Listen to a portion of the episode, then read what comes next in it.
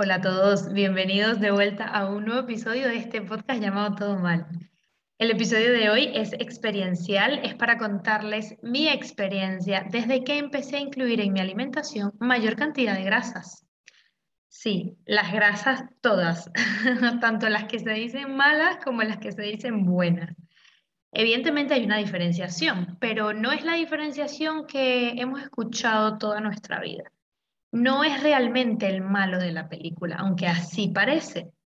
Y aunque este tema tiene muchísima tela que cortar y muchísimos mitos alrededor, que no vamos a tocar todos en este episodio, sí les prometo que les contaré todo lo que me pasó a mí desde que lo empecé a hacer, qué beneficios encontré em, y cuál fue la razón por la que decidí probar esto, porque realmente estaba con una alimentación muy bien adaptada, muy bien balanceada, que me parecía que iba estupendamente bien pero habían cosas que no estaban funcionando y pues bueno, de repente quise probar esto. Y bueno, cuando digo probar no me refiero a la ligera que yo misma se me ocurrió que lo iba a hacer un día y ya está, no. Lo hice con asesoría, lo hice con ayuda profesional, ya les voy a contar cómo fue, por qué fue. Así que, pues nada, acompáñenme en este episodio. Si tú eres una de esas personas que le tiene miedo a las grasas, que la mide constantemente y la súper pesa y le tiene miedo al tema calórico incluso, pues quédate en este episodio porque creo que mi experiencia te va a servir un poco para ver el tema de las grasas con un panorama un poco más amplio. O por lo menos para que la duda que te pueda dejar yo con mi, eh, con mi historia te permita investigar un poco más sobre esto y sacar tus propias conclusiones. Y quién sabe si tal vez probando un tipo de alimentación eh, más alta en grasas también consigues tus beneficios eh, en tu salud. Así que, pues nada, sin más preámbulos, acompáñenme en este episodio experiencial. Todo lo que pasó desde que comencé a comer más grasas. Acompáñenme. Como les decía, hoy les voy a hablar sobre mi experiencia desde que decidí probar una alimentación más alta en grasas. Voy a empezar un poco introduciendo el tema y decirles que yo era la típica persona que medía la grasa que consumía. Cuando digo medía, me refiero a que si le iba a colocar eh, aceite de oliva a una comida, por ejemplo, pues cogía una cucharada y medía la cucharada. O sea, ni por asomo se me ocurría hacer así. Lo mismo cuando iba a usar aceite para cocinar algo en una sartén. ¿Por qué hacía esto? Pues porque el tema calórico me preocupaba mucho. Siempre eh, supe que las grasas eh, tienden a ser un mm, macronutriente que en poca cantidad tiene muchas calorías. Y como yo estaba en un tema de cuidar la cantidad de calorías que estaba comiendo, em, no tanto por un tema de bajar de peso, sino simplemente porque me excedía a veces comiendo. Entonces, el tema de poder pesar la comida durante esa fase de mi vida me ayudó mucho en ese sentido. Es verdad que esto no es sostenible en el tiempo, no tendríamos por qué vivir pesando la comida toda la vida. Eh, yo creo que esta fase a mí particularmente me sirvió para visualmente aprender a reconocer lo que eran 100 gramos de proteína, 50 gramos de grasa y viceversa, porque era algo que en la práctica yo no entendía cómo se veía. Esto de cuando te dicen tienes que comer tantas cantidades de gramos de proteínas en función de tu peso, tal y cual pues eso para mí era un poco abstracto en mi cabeza, o sea, yo no sabía cómo se veían esos 100 gramos de lo que fuera. Entonces, esa época me sirvió para eso. Pero es verdad que, mm, ya les digo, fue una fase, yo lo entendí como una fase en la que estaba un poco también aprendiendo a comer, que como ya saben, si han visto otros de mis episodios, yo he pasado por transición alimenticia, o sea, yo no comía saludablemente, eso fue un proceso de varios años. Y bueno, dentro de este proceso de varios años, em, en ese momento en concreto, pues tenía el tema de las grasas como muy medido, le tenía un poco de miedo realmente de pasarme de las calorías totales, en fin, lo medía mucho. Em, ¿Qué pasaba? Que bueno, mi alimentación ya les digo, era balanceada, era, estaba, estaba equilibrada, eh, pero dentro de la composición, si se quiere, pues había más presencia de proteínas y de carbohidratos saludables, pero carbohidratos, y el menor porcentaje era de grasas. Eh, y me parecía que estaba muy bien, la verdad. O sea que, mm, digamos, yo no me cuestionaba que esto estuviera mal. Otra de las cosas era que comía muchísimas veces al día. O sea, yo era de las personas que comía al menos unas 5 o 6 veces al día. eh, desayuno, merienda, almuerzo, merienda, cena, y a lo mejor entre la primera merienda y la segunda merienda de la cena, pues, qué sé yo, picaba algo, en fin, que todo el rato tenía hambre. O sea, yo era de estas personas que abrían los ojos y tenía hambre, y no importa si eran a las 6 de la mañana o a las 5 de la mañana, yo siempre tenía hambre. Siempre iba con meriendas en, en el bolso, snacks, eh, lo que fuera.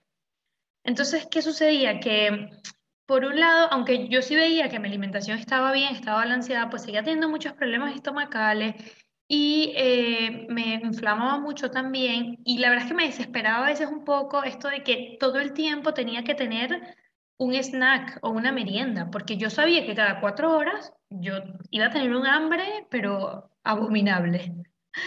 Entonces, bueno, eso por un lado era como un poco tedioso.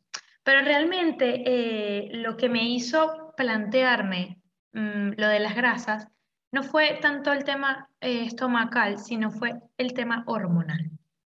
Yo desde hace ya muchos años que fui diagnosticada con ovarios poliquísticos y en su momento pues empecé un tratamiento de ovarios poliquísticos con mi endocrino, que bueno, suele ser para los que no conocen esto, que seguro que sí, porque la verdad es que es un tema muy, muy distendido, el típico tratamiento es con eh, pastillas anticonceptivas. Entonces, bueno, pues las tomé por, un tiempo, por mucho tiempo. Eh, pues la verdad es que me iba bastante bien en cuanto a cómo reaccionaba mi cuerpo y obviamente estaba regulada con el médico, me hacían exámenes sanguíneos, en fin, todo digamos que bien hecho, ¿no? Con, con un especialista. El tema es que yo llegado a un punto me di cuenta que este tratamiento no iba a resolver mi problema. O sea, mientras estaba con el tratamiento, pues iba todo bien.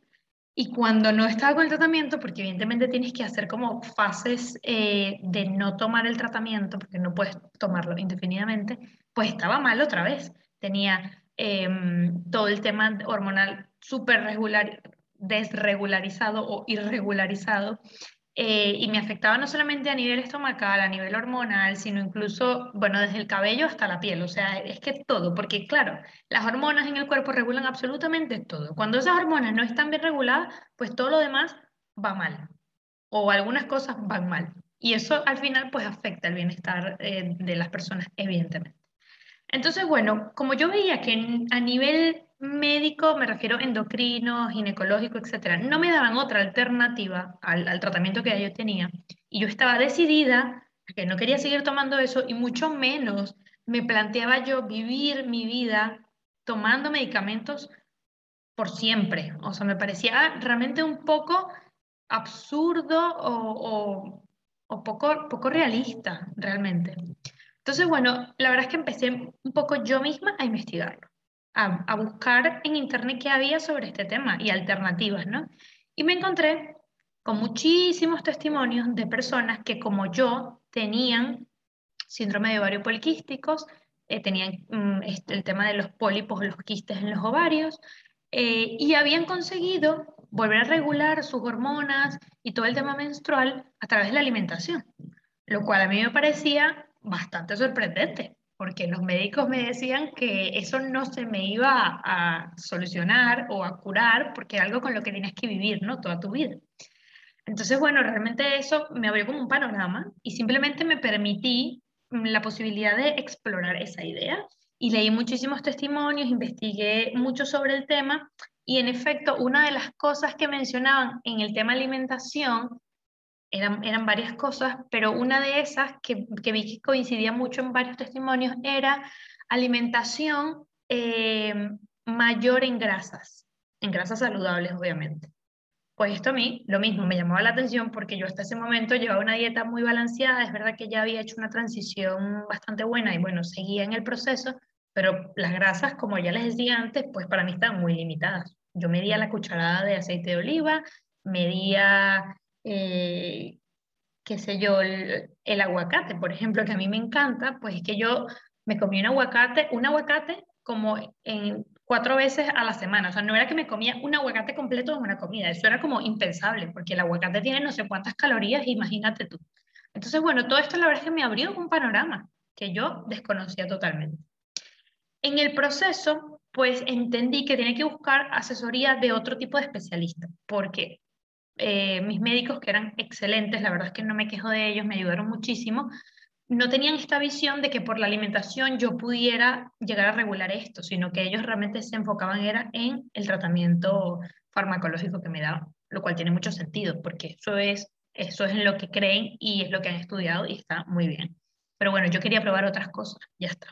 Entonces, bueno, en esa fase pues ya tenía yo como la idea o el gusanito de que quería ir con un homeópata que me habían recomendado mucho Em, y que evidentemente podía tener una visión un poco más holística en ese sentido de, em, de revisar temas de alimentación, de hábitos, de estilos de vida que me pudieran ayudar a regular esto que todavía yo no lograba controlar. Entonces, bueno, decidí finalmente ir con este homeópata y cuando me hicieron mis análisis, pues descubrió una serie de cosas a nivel alimenticio. Una de ellas es que tenía intolerancia al gluten no llegué al tema de, ser celíaca, o bueno, no soy celíaca, no tengo alergia al gluten, pero tengo intolerancia, y una intolerancia que no es leve, realmente es fuerte. Y aquí un poco también empecé a entender por qué, a pesar de que yo comía muy balanceado, pues seguía teniendo estas molestias estomacales todo el rato. O sea, ya yo vivía con el hecho de que sabía que al comer, después de comer, pues mm, algo me iba a sentar mal. Y yo realmente no lograba entender qué era lo que me sentaba mal. Yo simplemente ya vivía con eso. Evidentemente comía pan integral, comía mucha fibra, muchos cereales, o sea, comía cosas que estaban bien dentro de lo que es una alimentación saludable. Pero claro, todo eso tiene gluten. O sea, que yo de alguna manera seguía en constante contacto con el gluten, aunque fuera un gluten de tipo integral y no fuera pan blanco. Genial, pero era gluten. Entonces, eso fue una de las cosas que me dijo que tenía que empezar a quitar de mi vida poco a poco. Y otra de las cosas que me recomendó fue una alimentación de tipo mediterránea, donde progresivamente pudiera aumentar eh, la cantidad de grasas que consumía. Y claro, cuando me dijo esto fue como hacer el match de dos cosas o dos ideas que tenía un poco inconexas, porque ya yo había investigado el tema de las grasas, pero yo no llegué a la consulta diciéndole, hola, es que yo he investigado el tema de, las grasas y es que quiero hacer una dieta así. No, yo simplemente quería que me contara un poco eh, cuál era su opinión al respecto y qué me recomendaba. Y cuando me dijo esto, pues claro, vaya sorpresa, me hizo muchísimo sentido porque yo había investigado el tema y ya sabía que esto era una alternativa. Entonces realmente me dio mucha alegría y también mucha tranquilidad porque dije, bueno, entonces esto no es una locura, no estoy loca, de verdad hay otras alternativas con este tema y de verdad se puede probar eh, el, tipo de alimentación alto en grasa. Entonces, bueno, un poco así comencé. Comencé incorporando mayor cantidad de grasa en mis comidas y, más bien disminuyendo la cantidad de carbohidratos que estaba comiendo. Evidentemente, como siempre les digo, que es que parezco un disco rayado, pero esto no fue de un día para otro, ni de una semana para otra, ni mucho menos. Una de las cosas que más me costó fue desintoxicarme de, esta, de estas ganas que tenía de comer pan, que aunque fuera integral, pues era pan y era gluten y, en fin, además yo siempre he sido muy de cocinar en casa, hacer postres y recetas, entonces, claro, las tartas, eh, los ponquecitos, los cupcakes, los, todo, todo, todo, todo esto, pues tuve que empezar eh, un proceso de mm, no las hagas tanto porque si las tienes ahí te las vas a comer o si las haces pues invita a, tus amigos a la casa para que se coman la mitad de la tarta, en fin. Poco a poco este tipo de, de cosas. Eh, y es verdad que con el tiempo, pues empecé a ver cambios, empecé a ver resultados. ¿Cuáles eran estos resultados? Pues, por un lado, empecé a tener menos problemas estomacales después de comer. Es decir, ya no me hinchaba tanto, no me sentaba mal la comida, no tenía que depender de una pastilla para la digestión o de un protector gástrico, por ejemplo. O sea, yo pasaba semanas que cuando estaba muy mal con el estómago y se me juntaban otros factores como mucho estrés o mucha ansiedad o muchísimas cosas que hacer, pues era un peor, porque evidentemente todas las, emociones las filtro a través del estómago y esto es algo que las personas que tienen el estómago sensible lo pueden entender 100%. Entonces, bueno, yo vivía tomando un protector gástrico, o sea, yo podía pasar semanas que antes de tomar el desayuno, yo primero me tomaba un protector gástrico. O sea, a, ese nivel. O sea, es que yo no, mi, estómago no podía literalmente procesar la comida si no había un protector gástrico de por medio. Con el tiempo y la incorporación de esta dieta alta en grasas, pues eso dejó de ser tan necesario. Obviamente lo tenía y lo usaba cada cierto tiempo cuando lo necesitaba, pero cada vez me di cuenta que lo necesitaba menos y menos y menos y menos y menos. Entonces, por un lado, pues a nivel estomacal, genial, porque claro, pasar de vivir dependiendo de esto a cada vez necesitarlo menos, pues fue ideal para mí. Luego, por otro lado, otro de los, beneficios que encontré eh, fue que no necesitaba, como antes, tener que comer cada dos, tres o cuatro horas. No necesitaba tener que llevarme meriendas a todos lados o tener que hacer muchas comidas al día, aunque tuviera o no tuviera hambre, porque esa era otra cosa, que a veces me forzaba a comerlas con el tema de que no es que hay que comer varias veces al día porque eso acelera el metabolismo tal, tal, tal, tal. Pues bueno, eso dejó de ser necesario, porque claro, al comer un desayuno, por ejemplo, que tiene mayor cantidad de grasas que de carbohidratos y de proteínas, por ejemplo, eh, el tiempo que pasa tu cuerpo saciado es mayor con lo cual no necesitaba tener que comer todo el, todo el tiempo. Y la verdad es que esto para mí también fue un súper descubrimiento, porque no, me, no sé, no, no pensé yo que fuera como obtener estos beneficios, no sé si tan rápido o, de manera como tan evidente. O sea, es que era evidente. Cuando yo me hacía consciente, yo decía, ¿cuándo fue la última vez que, comí hoy? Pues ah, igual habían pasado seis horas. Y para mí eso era sorprendente, porque yo cada dos horas pues comía algo, porque tenía hambre.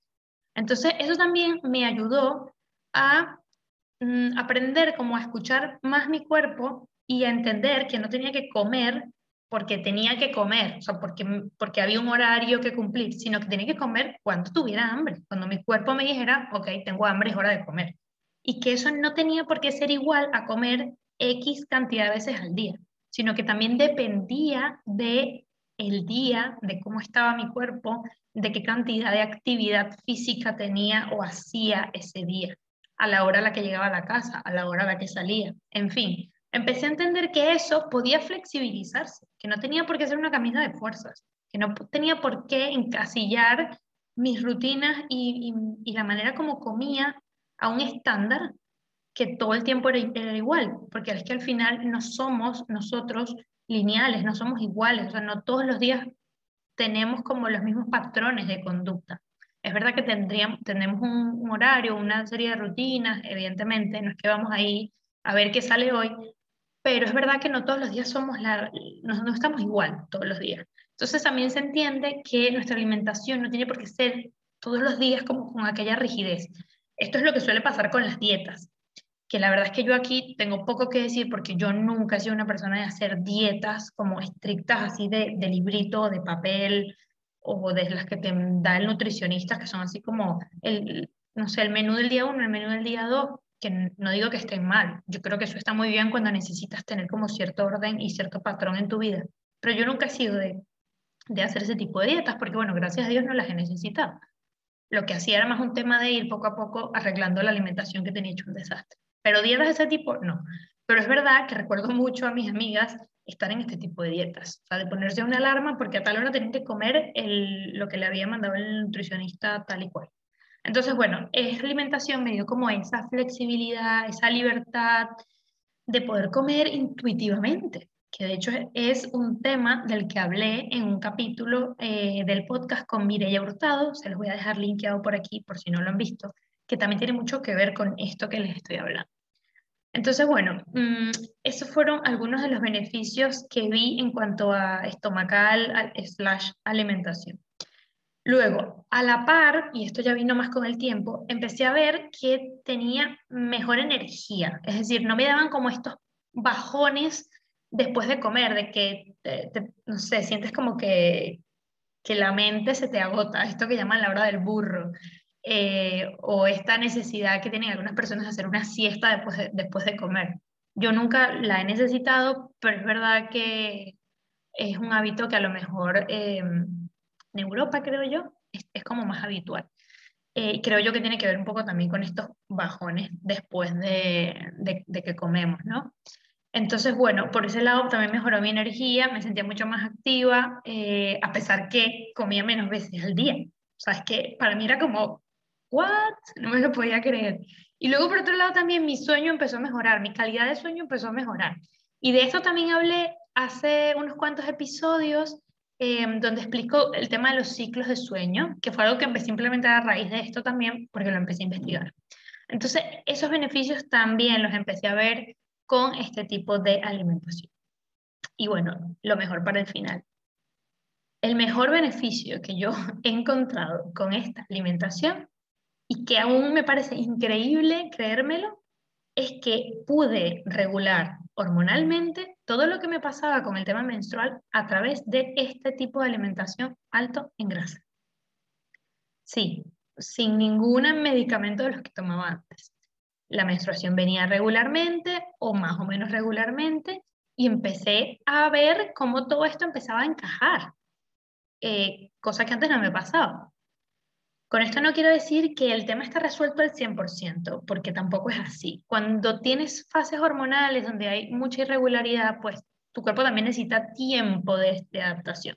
No puedes pretender revertir lo que has hecho durante seis años de tu vida en un solo año o en dos años, que es básicamente el tiempo que tengo con esta alimentación. Yo creo que ya este año, en septiembre, puede ser que cumpla ya dos, dos años desde que la comencé. Entonces, claro, como les digo, es un proceso, aún estoy en ese proceso. No quiere decir que todos los meses vaya fenomenal, no. Hay meses que todavía tengo irregularidades, pero para mí sigue siendo un exitazo, un exitazo total, que, que mi cuerpo se, esté pudiendo autorregular de esta manera, porque yo le estoy eh, dando lo que necesita para, para, regularse. Por supuesto, sigo eh, mm, con, con mis especialistas, con mis homeópatas, en revisión constante, me sigo haciendo mis exámenes de sangre para ver que todo vaya bien y sigo haciendo ajustes, porque eso tampoco es un camino en línea recta como empecé cuando empecé, eh, hacía unas cosas, pues y ahora hago algunas de las que ya hacía y he incorporado otras. He dejado de hacer algunas. Entonces, no se trata tampoco de que simplemente se busquen una dieta alta en grasa y la empiecen a hacer. Tampoco. Yo creo que aquí lo ideal es eso, es que tengas una persona que vaya viendo tu caso en particular. Esta dieta alta en grasa de la que les hablo, seguro que les sonará más si les digo el nombre, que ahora es como el, más, el que más se usa porque es que también se ha puesto un poco de moda, que es la dieta cetogénica o la dieta keto. Si la buscan de esta manera, pues van a encontrar un montón de información. No tienen por qué encajarse en una dieta de este tipo, porque es que realmente a mí el homeopata no me dijo, vas a hacer una dieta así. No. Él me dijo, poco a poco, tú vas incorporando más grasa y vas a ir disminuyendo de esto, y poco a poco te vas a ir dando cuenta cómo vas a poder mejorar temas estomacales, temas de sueño, de energía y los temas hormonales. Y así fue. Así fue. De hecho, es que yo no recuerdo, por ejemplo, cuál, cuándo fue el día que yo empecé a hacer ayuno intermitente, por ejemplo, que es otra de las cosas que se van dando progresivamente en este tipo de alimentación. ¿Qué es esto del ayuno intermitente? Bueno, para ponérselo sencillo, es que si yo he comido, al, mi última comida fue a las 9 de la noche, por decirlo así, pues probablemente no coma hasta las 11 de la mañana al día siguiente o hasta la una o hasta las dos, depende del día, porque eso tampoco yo lo tengo cronometrado, ni mucho menos.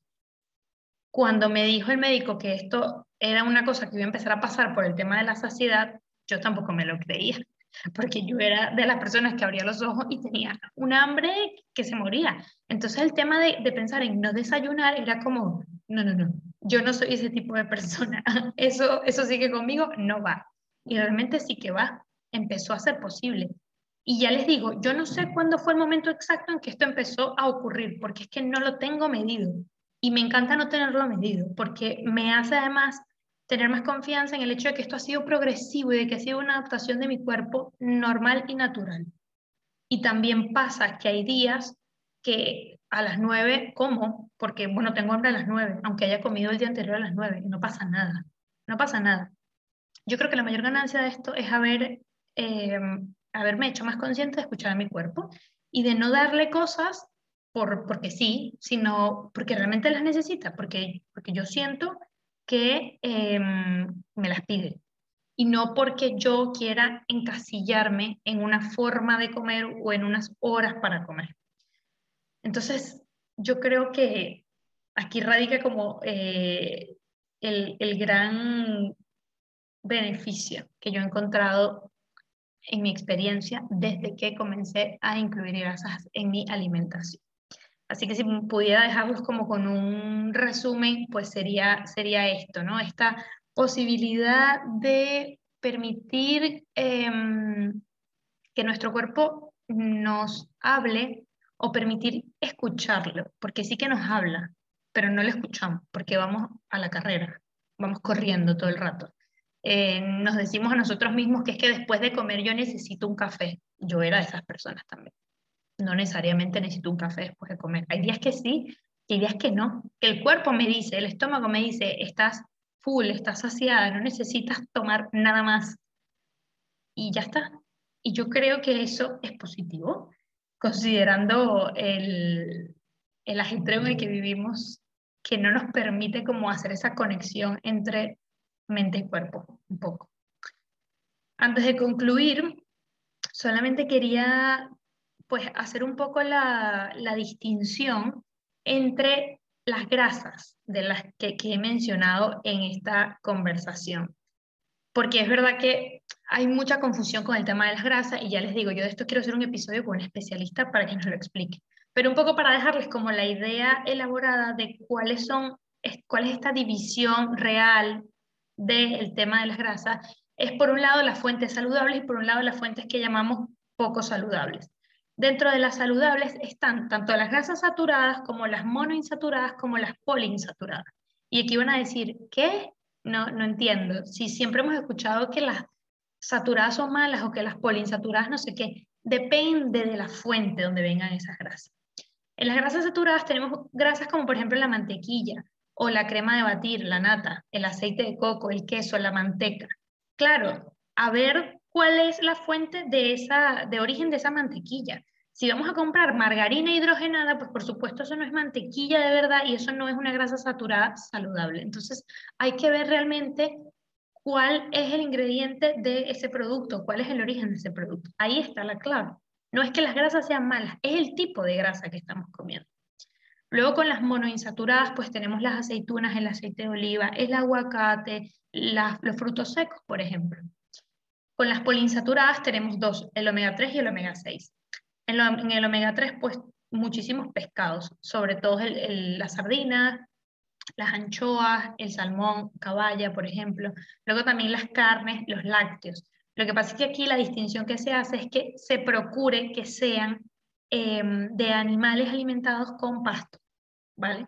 Por un tema de que, claro, luego el tipo de omega 3 es distinto, es más saludable que si son animales que están criados pues a la manera tradicional. Evidentemente yo sé que esto es muy complicado en países donde no es tan fácil conseguir este tipo de cosas. Incluso aquí en Europa, que sí que es fácil conseguirlo, pues son alimentos que son más costosos. Eso no es misterio para nadie. Entonces ahí lo que hay que balancear es un poco, bueno, la cantidad de, de este tipo de proteína que comemos. No va de comer a lo mejor siempre carne, sino a lo mejor preferir los pescados. Eso ya luego cada quien lo tiene que ir viendo porque son muchos matices. Y luego les decía que también están los omega 6. En los omega 6, los, los buenos son también los frutos secos, las semillas y las carnes que, como les digo, pues están, o sea, son carnes que no están procesadas, básicamente. Pero dentro del omega 6 hay unas grasas que sí que son malas, que son las que llamamos las grasas trans. ¿Por qué? Porque provienen de aceites vegetales o aceites de semilla. El aceite de girasol, el aceite de maíz, el aceite de canola, eh, en fin, este tipo de aceites que comúnmente en la dieta occidental utilizamos para freír, cocinar o mejor aún, que nos lo comemos en la cantidad de empaques que compramos en el supermercado, en la cantidad de procesados que comemos. Y ahí es donde realmente está el problema. Todas estas eh, noticias como alarmantes que han salido a lo largo de los años, de que mm, las grasas elevan el colesterol, de que nos, eh, ponen a disposición de mayores riesgos cardiovasculares no tiene realmente que ver con las grasas saludables, sino con la cantidad de grasas saturadas, poco saludables, que comemos dentro de nuestra alimentación. Y el, mayor porcentaje viene de productos procesados, de productos empaquetados que compramos a diario. Entonces, ahí es donde hay que poner la lupa realmente, porque este mito de que las grasas son malas de que la grasa es el enemigo de la película no es realmente así. El asunto no está en que comamos más o menos grasa, sino en el tipo de grasa que comemos. el tipo de grasa con el que alimentamos nuestro cuerpo. Entonces, aquí es donde realmente yo quiero poner la lupa en este episodio y ya les digo, simplemente decirles que investiguen un poquillo el tema para que vean que hay muchísima más tela que cortar de la que parece. No se crean todas las noticias que ven por ahí, porque recientemente, y bueno, desde hace ya mucho tiempo, cada vez salen más estudios que desmitifican un poco estas ideas con las que hemos crecido sobre que las grasas son como lo peor de lo peor en la alimentación. Yo les voy a dejar linkeado en este episodio varios de los artículos que, que he encontrado que son como bastante clarificadores, que no son muy largos ni muy extensos y que les pueden ayudar mucho para, para ver un poco este tema que les digo de, que depende del tipo de grasa. También les dejo una guía de cómo incorporar estas grasas dentro de su alimentación. Por supuesto, mm, no está de más que les diga que si pueden buscar la asesoría de un especialista, mejor, para que de verdad esto sea un proceso de transición y no un estrés para el cuerpo.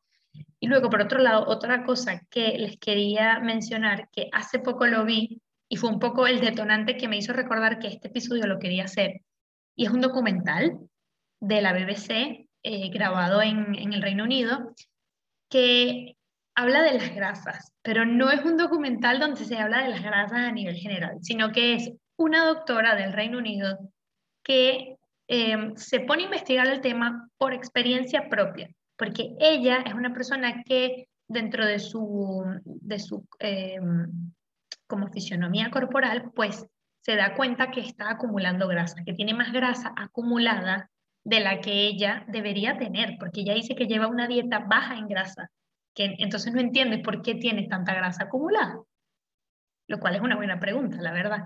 Pues ella se, mm, se inmiscuye en este tema y, producto de investigar su propio padecimiento, empieza a encontrar este tipo de hallazgos que les he comentado y que están ya bastante reseñados.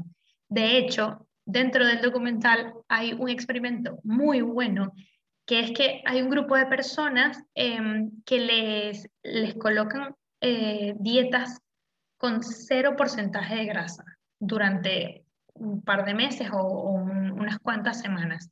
Y ellos van registrando, a medida que van haciendo ese tipo de alimentación, lo que les va pasando, lo que van sintiendo, y les hacen, eh, de hecho, exámenes clínicos antes y después. Bueno, yo no les voy a decir lo que pasa, véanlo porque ya les digo, es que es súper interesante y es muy gráfico porque no se cuenta desde el punto de vista teórico, sino que se cuenta desde el punto de vista de la experiencia de estas personas e incluso de la experiencia de esta protagonista del documental, que además es médico, o sea, nada más y nada menos es médico. Así que bueno, les voy a dejar también ese link para que se lo puedan ver porque está súper interesante. Y bueno, ya con esto concluyo espero que este episodio les sirva eh, pues para que el tema un poco les genere al menos curiosidad, para que lo revisen este, y para que si esto les puede ayudar a mejorar su salud o su bienestar de alguna manera, pues comiencen a implementarlo. Y ya luego me cuentan si les ha dado resultado. Lo que más me disfruto es cuando luego me escriben y me dicen, oye, empecé a hacer lo de los ciclos de sueño y me ha ido genial. Empecé a hacer no sé qué y me ha ido muy bien. O desde que te escuché he estado probando tal cosa o he ido a tal médico y ha mejorado mi calidad de vida. Yo con eso me doy por satisfecha, porque ese es al final el gran objetivo de este podcast. Así que bueno, me despido de ustedes, nos vemos en un próximo episodio la semana que viene y pues nada, que encantada de tenerlos por aquí, como siempre. Chao, chao.